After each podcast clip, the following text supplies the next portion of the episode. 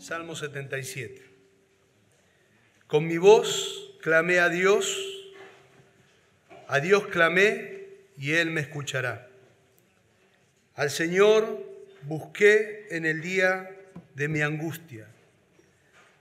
Alzaba en mis manos de noche sin descanso, mi alma rehusaba consuelo.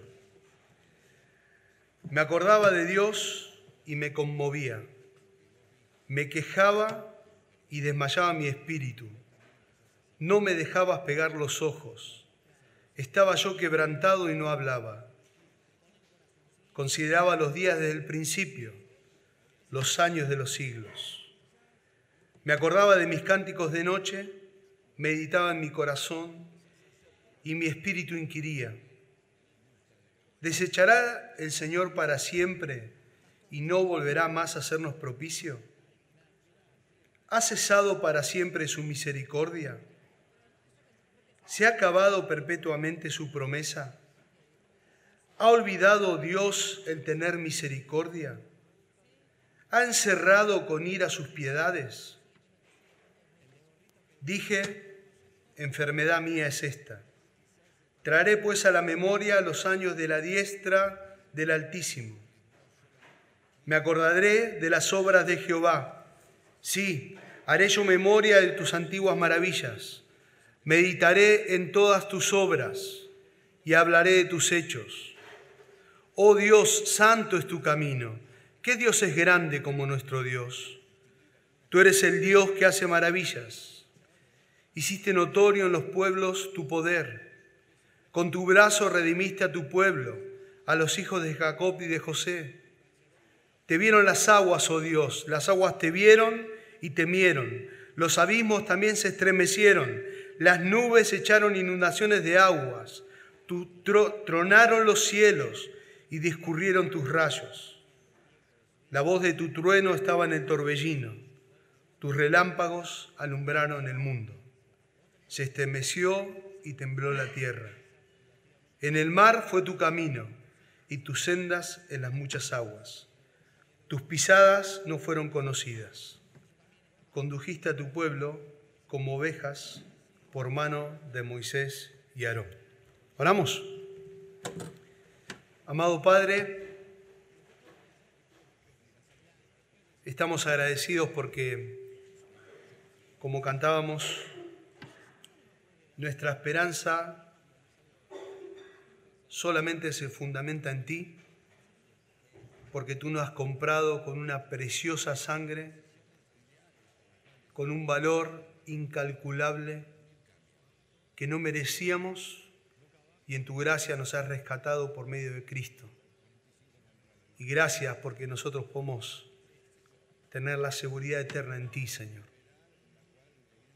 Y estamos aquí frente a tu palabra una vez más, un domingo más, Señor donde necesitamos escucharte a ti, no a un predicador. Necesitamos estar atentos a lo que tú nos hables a cada uno de nosotros a través de tu Espíritu, Señor. Quizás hemos leído el pasaje, quizás ya hemos escuchado predicar sobre este pasaje, pero tu palabra nunca vuelve vacía, Señor. Por eso rogamos que nos ayudes a estar como bebés hambrientos de tu palabra, desesperados por escuchar tu voz. Por favor, Señor, edifica tu iglesia, que tu pueblo pueda salir animado, confortado, exhortado. Si hay alguien, Señor, que no te conoce, pueda entender el Evangelio en esta mañana. Y te agradecemos por la libertad que tenemos en este país de poder abrir tu palabra sin ser perseguidos, Señor. Así que rogamos que tú guíes todo conforme a tu voluntad en esta mañana que todo sea para tu gloria y para tu honra. Oramos en el nombre de Cristo. Amén. Muy bien, hermanos. Si tendríamos que ponerle un título al Salmo 77, yo le pondría hallando consuelo en el desánimo. Hallando consuelo en el desánimo. El Salmo 77, hermanos, es un salmo de lamento, como lo habrán leído y escuchado.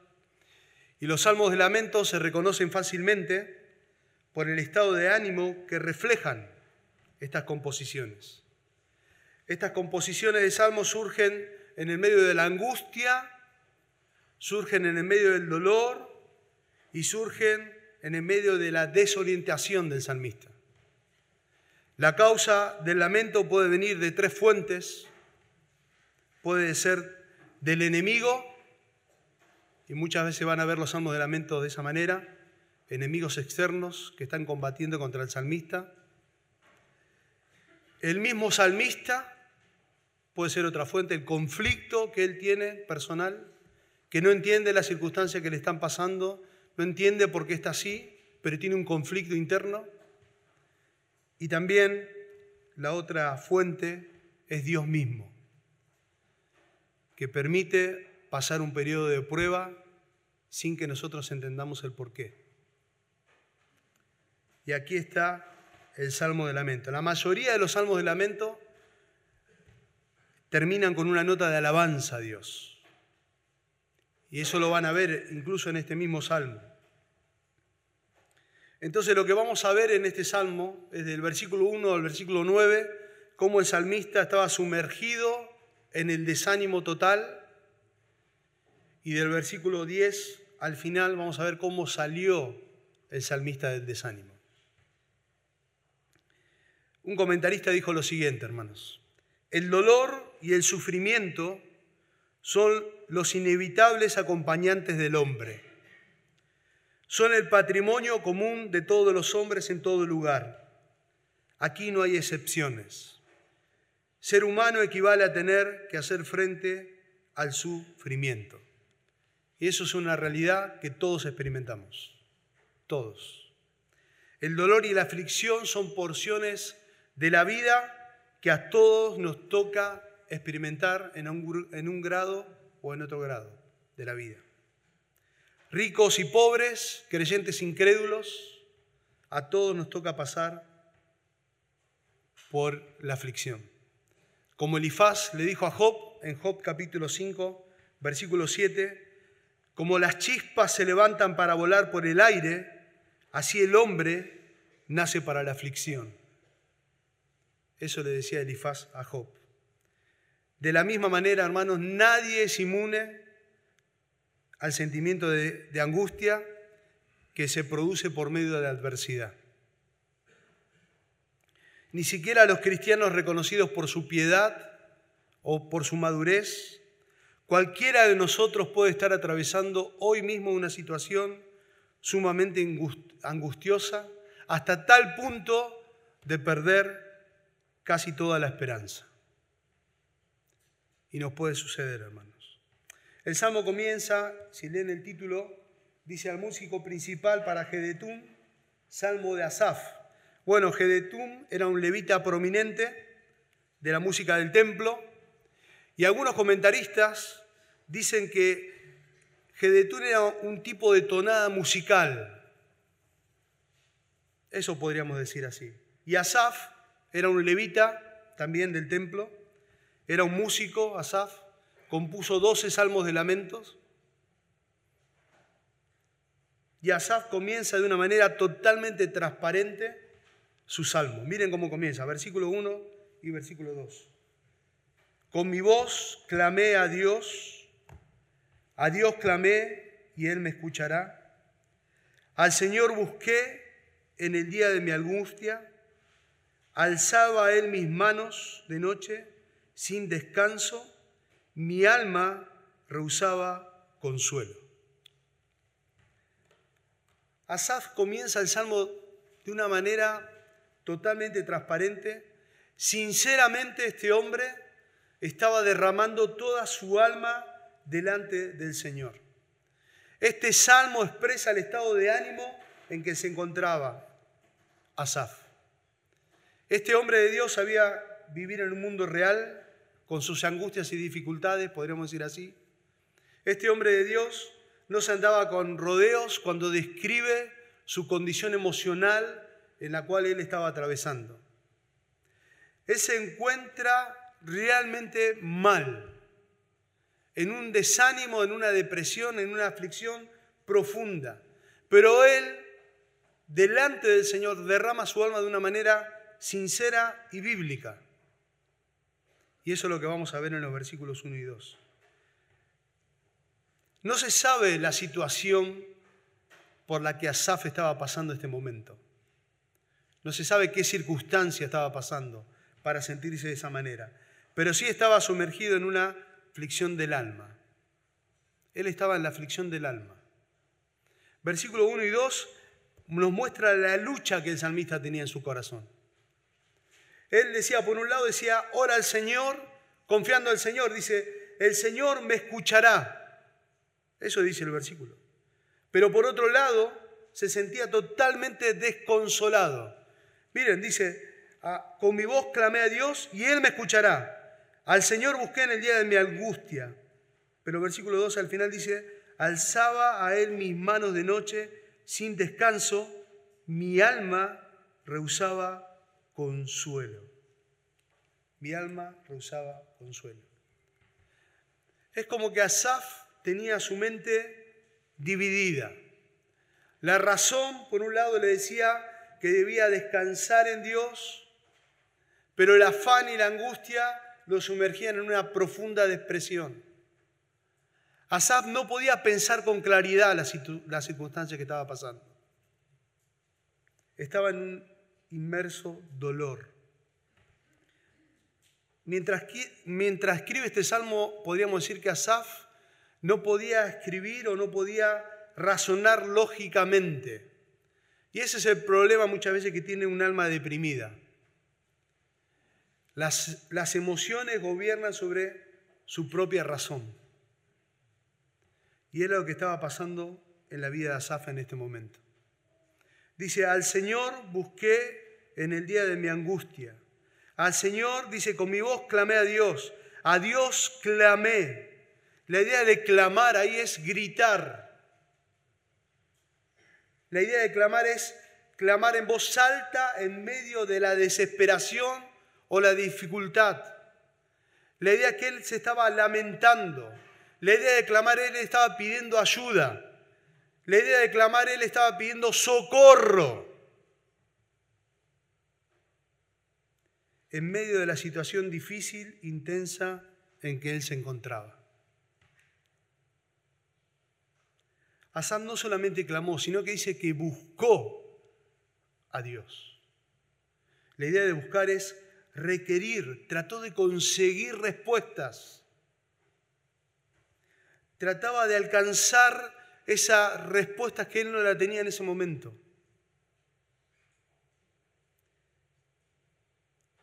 Dice, al, Señor busqué en el día de mi angustia.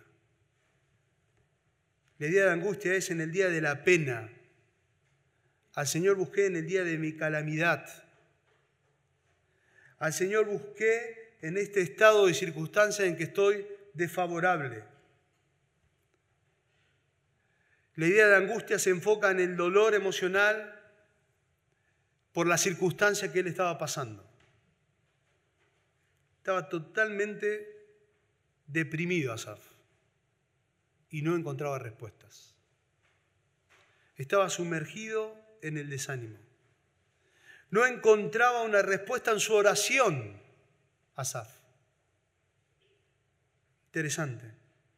No descansaba bien, Asaf se encontraba en un estado de ánimo de rebeldía hacia su autoridad, que era Dios. No quería ser reconfortado por el Señor.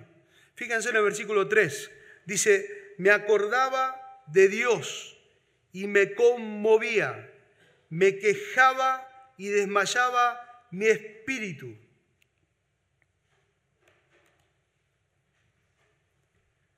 Él se acordaba de Dios. Interesante eso. ¿eh? O sea, los pensamientos acerca de Dios no le estaban trayendo consuelo a Salmista.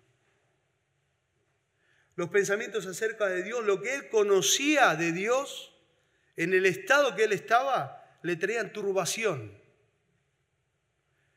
Dice el versículo 3, me acordaba de Dios y me conmovía, me quejaba y desmayaba mi espíritu. En su mente en el medio de la dificultad que estaba pasando, no podía encajar su conocimiento, recordar todos los hechos poderosos de Dios a favor del pueblo, con la condición actual que él estaba viviendo. No entraba en su mente lo que estaba pasando. Dice que mi espíritu se desmayaba. La idea de desmayar es, estaba carente de fuerza. Asaf era una persona que estaba carente de fuerza, carente de vigor. Él estaba en una debilidad a tal punto que estaba perdiendo su conciencia. Estaba en un estado mental estresante. Así se encontraba el salmista. Miren cómo sigue describiendo, versículo 4. Dice, no me dejas pegar los ojos. Estaba yo quebrantado y no hablaba. Qué expresión gráfica. No me dejas pegar los ojos. La idea es, has mantenido abiertos mis ojos, Señor. El salmista está diciendo como si fuera que Dios mismo le estaba agarrando los párpados y lo sostenía y no lo dejaba dormir.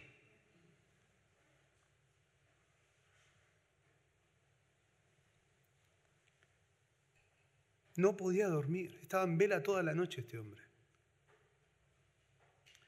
Asad no había perdido de vista la soberanía de Dios, hermanos, pero en medio de esta situación él no encontraba consuelo. No encontraba consuelo. Su control soberano de Dios le provocaba más frustración todavía. No podía comprender cómo él podía estar así o por qué estaba viviendo estas circunstancias. En el versículo 5 y 6, Asar recuerda el pasado. Dice, consideraba los días desde el principio, los años de los siglos. Me acordaba de mis cánticos de noche, meditaba en mi corazón y mi espíritu inquiría. Él recuerda el pasado, recuerda el poder de Dios en el pasado, recordaba los tiempos felices que él vivía de la mano del Señor. Y eso incluso lo llevaba aún más a la depresión. Se angustiaba más profundamente todavía. El Salmo 42 dice, versículo 4, se me destroza el corazón al recordar cómo solían ser las cosas. Yo caminaba entre la multitud de los adoradores, encabezaba una gran procesión hacia la casa de Dios, cantando de alegría y dando gracias en medio del sonido de una gran celebración. Salmo 42 y Salmo 43 también hablan de una persona que está deprimida. Y también el salmista dice, me acordaba de Dios, cómo yo caminaba con las multitudes y eso le causaba aflicción por las circunstancias que estaba viviendo. En medio de la melancolía, Asaf medita. Dice, consideraré los días del principio, los años de los siglos, me acordaré de mis cánticos de noche, meditaba en mi corazón. La idea de meditar es pensaba intensamente pensaba intensamente, detenidamente. La idea de inquirir es tratar de conseguir lo que uno desea. Asaf estaba persiguiendo, indagando, buscaba una respuesta por qué él se encontraba de esa manera.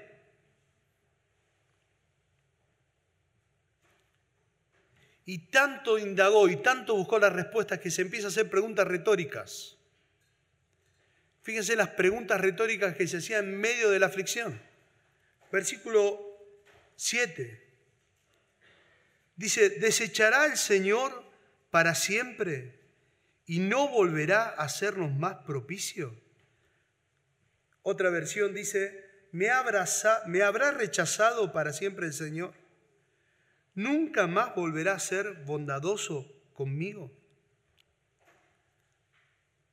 Todas las preguntas retóricas es obviamente la respuesta es no. Pero Asaf no podía pensar con claridad. Él no podía pensar que el Dios de pacto nunca quebraría su promesa. Era algo imposible. Y Asaf lo sabía. Pero él se estaba preguntando, él se estaba cuestionando al mismo.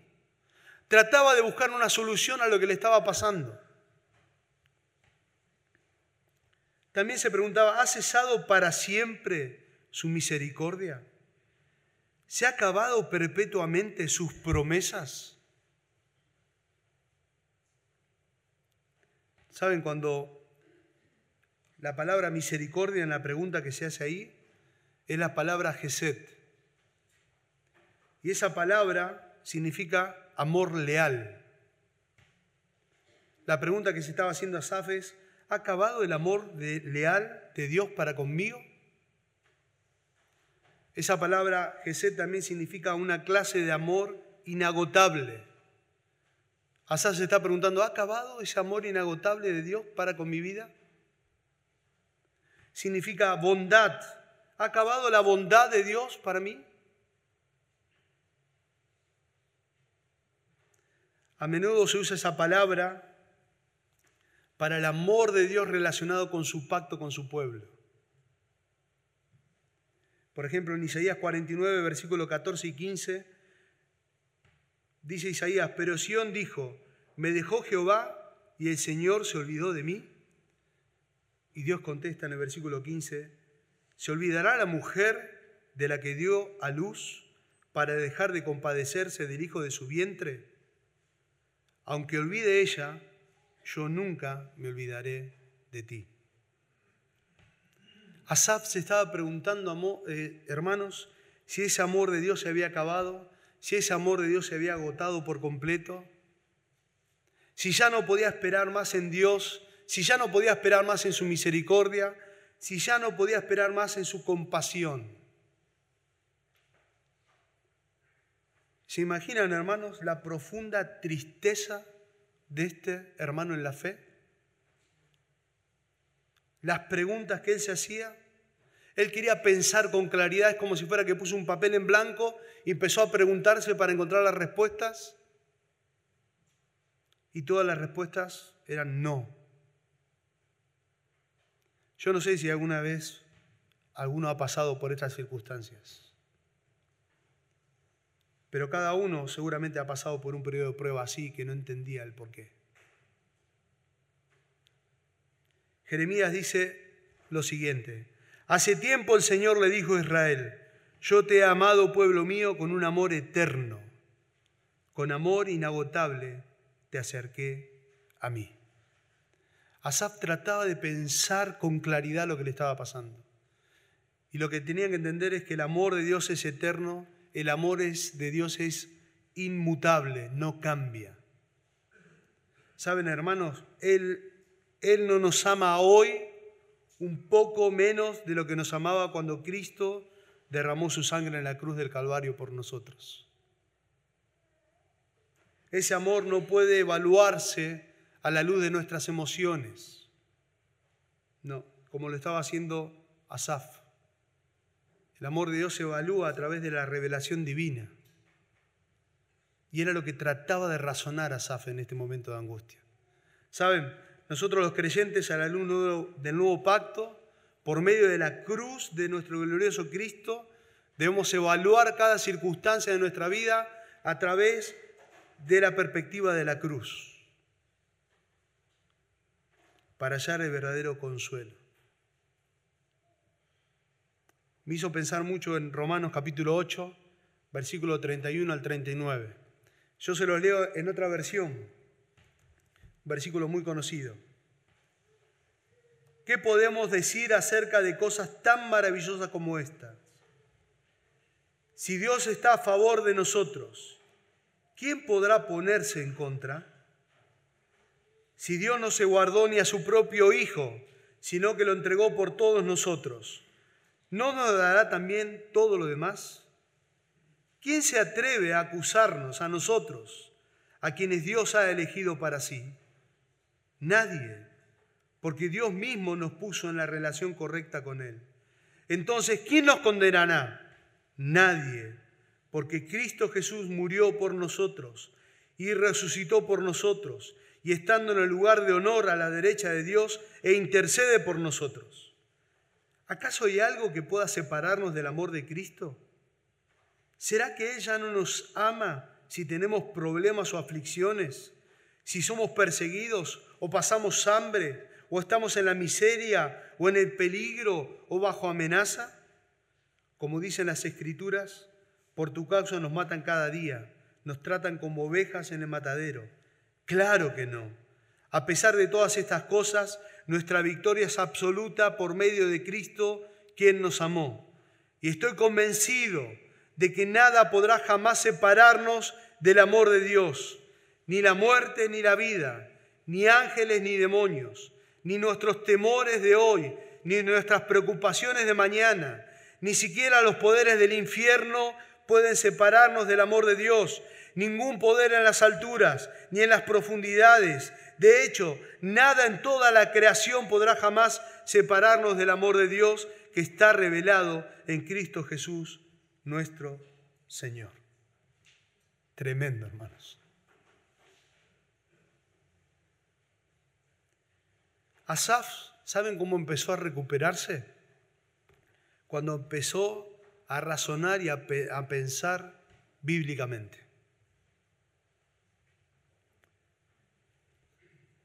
Asaf puso todas sus ideas, todas sus emociones sobre un papel en blanco y encontró la respuesta, Dios no cambió, Dios sigue siendo misericordioso, Dios sigue teniendo compasión, Dios está al control de la circunstancia.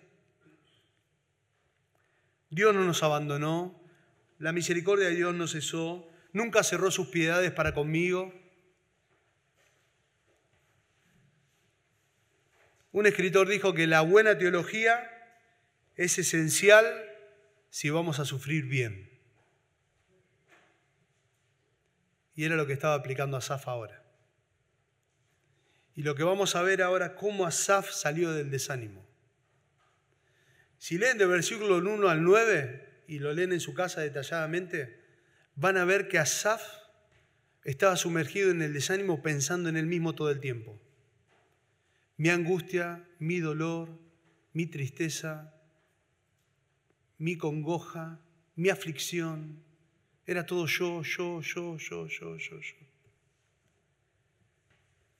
Cuando Asaf comienza a reconocer que todo estaba mal, Miren lo que dice en el versículo 10. Dice, enfermedad mía es esta. Enfermedad mía es esta. Todo lo que estaba pensando Asaf lo estaba enfermando al mismo. Lo estaba consumiendo por dentro. Entonces comienza a hacer, a razonar de una manera diferente. Un escritor dijo lo siguiente, miren, la estrategia central de la Biblia para sacarnos de la oscuridad y del desespero es haciendo un esfuerzo consciente de la mente. Y era lo que Asaf empezó a hacer. Asaf empezó a decir aquí, traeré pues a la memoria, me acordaré, haré memoria, meditaré, hablaré Asaf empezó a salir de la angustia porque dejó de, controlarse por sus emociones y empezó a traer en su mente toda la información fiel que él tenía acerca de Dios. Salió del centro de la escena de él y le puso en el centro de la escena a Dios. Por eso pudo salir de la aflicción.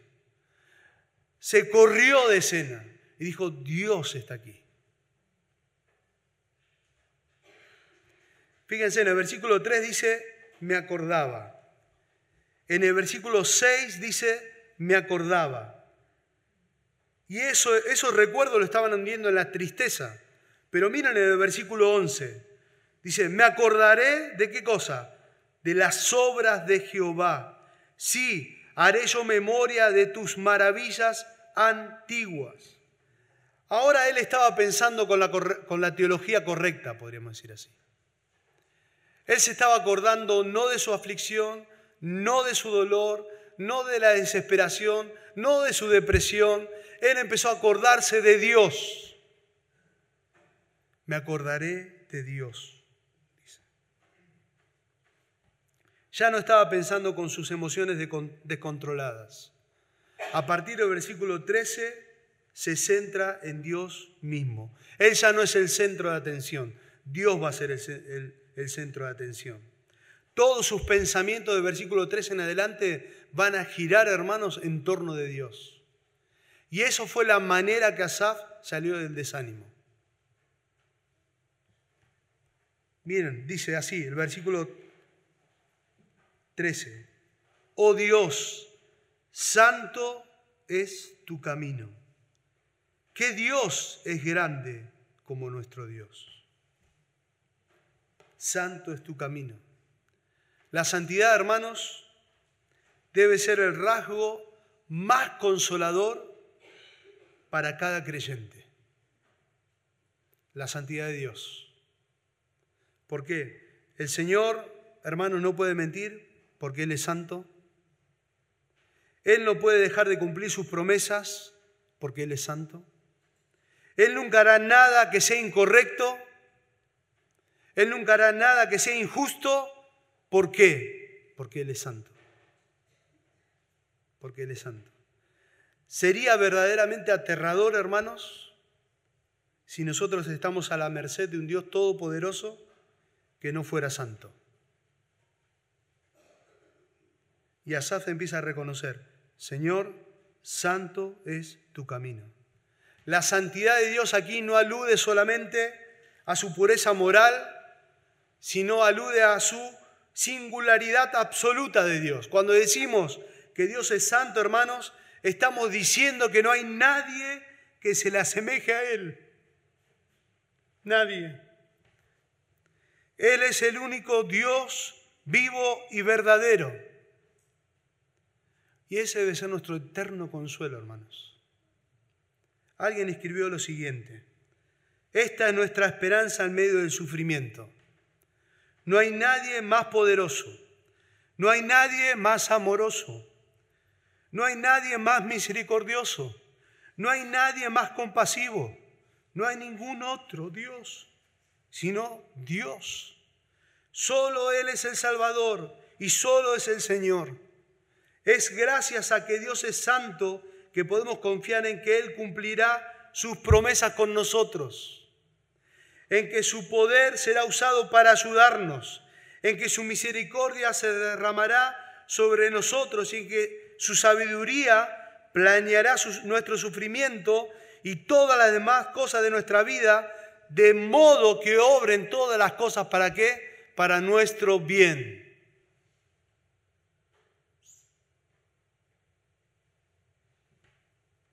Él es nuestro Dios, hermanos.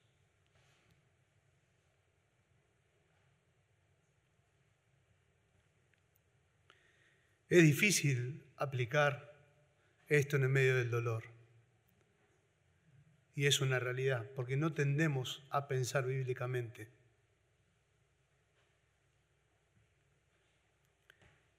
Pero es un consuelo tremendo pensar bíblicamente traer a la memoria que no hay otro como Dios. Y Asaf salió de esa depresión porque él comenzó a pensar en Dios, no en él. Dice algo más el versículo, dice, oh Dios, santo es tu camino, qué Dios es, qué Dios es grande como nuestro Dios.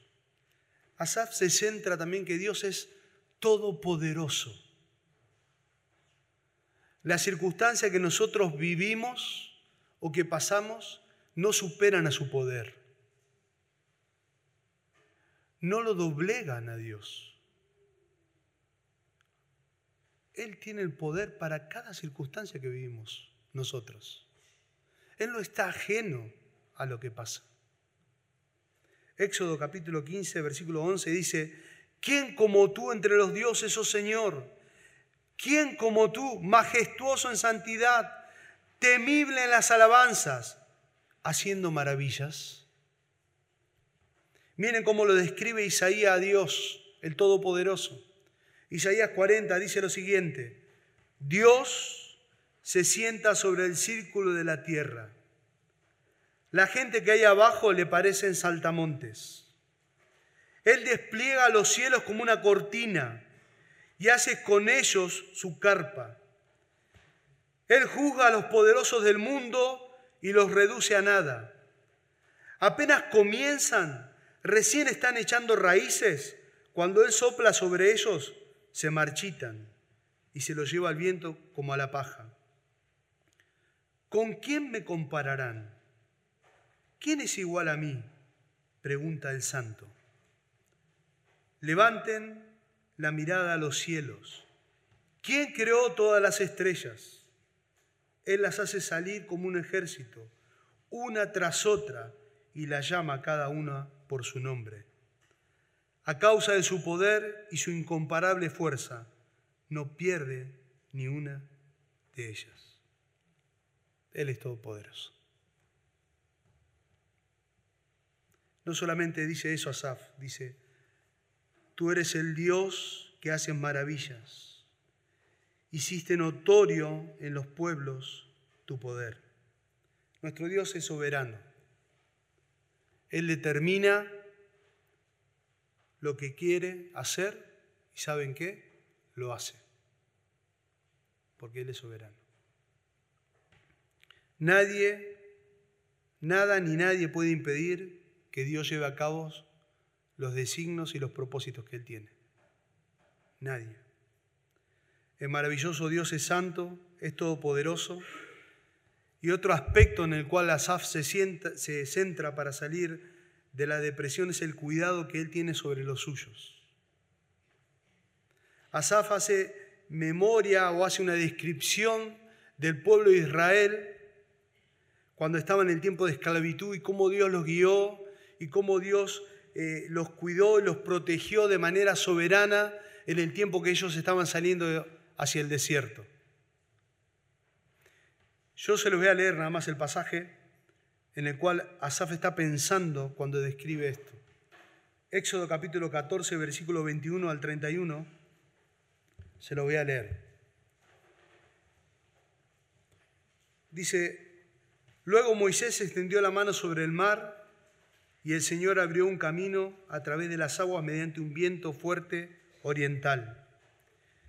El viento sopló durante toda la noche y transformó el lecho del mar en tierra seca entonces el pueblo de Israel cruzó por en medio del mar, caminando sobre tierra seca, con muros de agua a cada lado. Entonces los egipcios, con todos los carros de guerra y sus conductores, y con los caballos del faraón, persiguieron a los israelitas hasta el medio del mar. Pero poco antes del amanecer, el Señor miró al ejército de egipcio desde la columna de fuego y de nube, y causó gran confusión en sus fuerzas de combate. Torció la rueda de los carros para que les resultara difícil manejarlos. Ellos gritaron, salgamos de aquí, alejémonos de los israelitas. Gritaban los egipcios, el Señor está luchando por ellos en contra de Egipto. Cuando todos los israelitas habían llegado al otro lado, el Señor le dijo a Moisés, extiende otra vez tu mano sobre el mar, y las aguas volverán con fuerza y cubrirán a los egipcios a sus carros y a sus conductores. Entonces cuando el sol comenzó a salir, Moisés extendió su mano sobre el mar y las aguas se volvieron con fuerza a su estado normal. Los egipcios trataron de escapar, pero el Señor los arrasó hasta el mar. Enseguida las aguas se volvieron en su lugar, cubrieron todos los carros y sus conductores. El ejército completo de Faraón no sobrevivió ni uno de los egipcios que entró al mar para perseguir a los israelitas. En cambio, el pueblo de Israel caminó por en medio del mar sobre tierra seca, mientras las aguas permanecían levantadas como muros de ambos lados. Así es como el Señor aquel día rescató a Israel de la mano de los egipcios. Los israelitas vieron los cadáveres de los egipcios a la orilla del mar. Cuando el pueblo de Israel vio el gran poder que el Señor había desatado, contra los egipcios, se llenaron de temor reverente delante de él. Entonces pusieron su fe en el Señor y en su siervo Moisés. Señor Todopoderoso, hermanos, tiene cuidado de los suyos y Él usará su poder para cumplir los propósitos que tiene para cada uno de nosotros. Y Asaf comenzó a salir del desánimo de esa manera pensando en el Señor, corriéndose de la escena, pensando de una manera bíblica. Saben, Asaf comprendió una verdad fundamental al que el creyente tendría que haber echado mano o tiene que echar mano constantemente en la adversidad y constantemente en el dolor. Es que nosotros no podemos comprender absolutamente todos los caminos de Dios, que es difícil descifrar lo que Él piensa porque nosotros no tenemos la mente de Dios. Nuestra mente es finita frente a un Dios infinito. Lo que le llevaba a Sab era a descansar en Dios. El versículo 19 dice que la voz de tu trueno estaba en el torbellino, tus relámpagos alumbraron el mundo, se estremeció y tembló la tierra, en el mar fue tu camino, dice. En el mar fue tu camino. No hay manera de seguir el rastro de Dios. Nosotros no comprendemos la circunstancia que pasamos y muchas veces nos encontramos como Asaf. Pero nosotros empezamos a salir de la profunda desesperación o del profundo dolor cuando nosotros empezamos a pensar bíblicamente sobre el problema que pasamos y nos concentramos y meditamos en el Dios de la palabra. Esa es la única manera que el creyente puede salir de un momento de aflicción, de un momento de angustia. No podemos rastrear las huellas de Dios. Podemos conocer al Dios de la palabra a través de su palabra. Podemos seguir sus caminos, podemos seguir sus caminos, pero no vamos a comprender todo lo que pase. Pero descansamos en que Él está al control. Y Asaf hizo lo siguiente, descansó en Dios. ¿Saben? Alguien hizo la traducción de un, himno que expresa lo que Asaf estaba pasando y cómo Asaf salió de las circunstancias. Y, el himno, la traducción del himno dice lo siguiente, Dios se mueve de forma misteriosa buscando sus prodigios realizar. Sus huellas dejan en la mar anchurosa y en la tormenta se ve cabalgar. En minas insondables que él perfora, mostrando inigualable habilidad, sus brillantes diseños atesora y cumple su absoluta voluntad. Que tomen nueva fuerza los creyentes. Las nubes que hoy infunden gran temor, llenan están de gran misericordia que manda sobre ellas en su amor. Sus designos maduran presuroso, mostrando cada instante su labor. Sabor amargo se halla en el capullo, mas es muy dulce el gusto de la flor.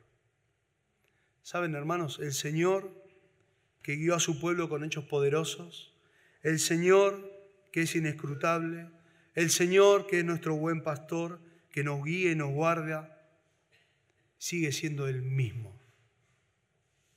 Es el mismo Dios de Asaf. No cambió absolutamente en nada. ¿Qué enseñanza debemos tomar nosotros en esto? La enseñanza que Dios no nos falla, la enseñanza que Dios no nos abandona, la enseñanza que el Señor sabe cómo consolar a cada uno de sus hijos, la enseñanza que sabe guiarnos en cualquier tormenta que atraviesa el creyente.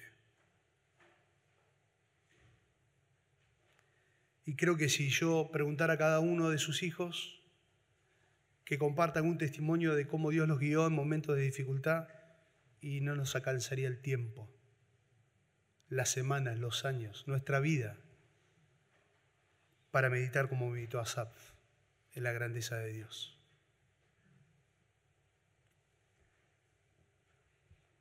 Cuando yo estaba preparando este salmo,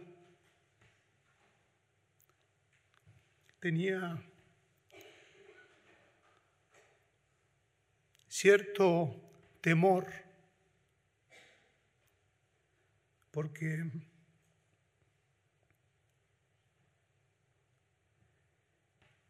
hay que aplicarlo a, a, nuestra vida diaria. Y oraba que el Señor me dé sabiduría para poder hacerlo carne en mi vida en cada circunstancia que uno pasa. Y yo me acordé mucho de Asaf porque hubo un año que, que el Señor me enseñó que Él es, todos los años en realidad, perdón, pero que Dios, sentí la mano de Dios totalmente soberana en circunstancias que yo no entendía absolutamente. Hubo un año en mi familia que se murió mi papá.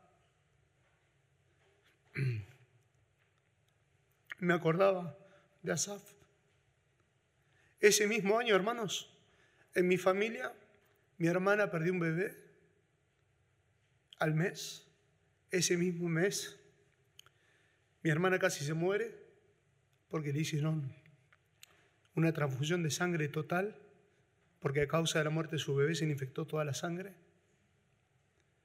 Todo pasó en un mes. Fue como algo cachetazo por todos lados. Y cuando leía Asaf, decía, wow, yo estuve en la situación del salmista. Pero qué paz nos da que nosotros podemos confiar en el mismo Señor que el salmista.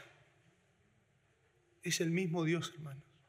Sigue siendo santo, sigue siendo soberano, sigue cumpliendo sus propósitos, porque Él es Dios. Sigue siendo inescrutable sus caminos. Entonces tendríamos que terminar como dice Abacú. Miren qué precioso texto para terminar.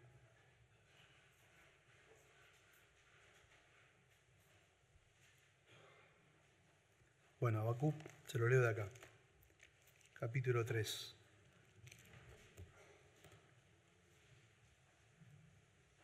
Versículo 17.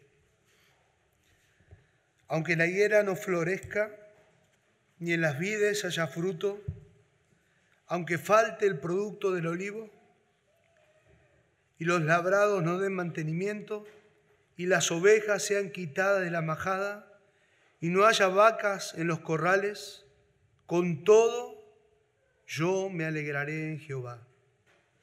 Me gozaré en el Dios de mi salvación. Jehová el Señor es mi fortaleza, el cual hace mis pies como de siervas y en las alturas me hace andar. Hermanos, que el Señor aplique su palabra a nuestros corazones.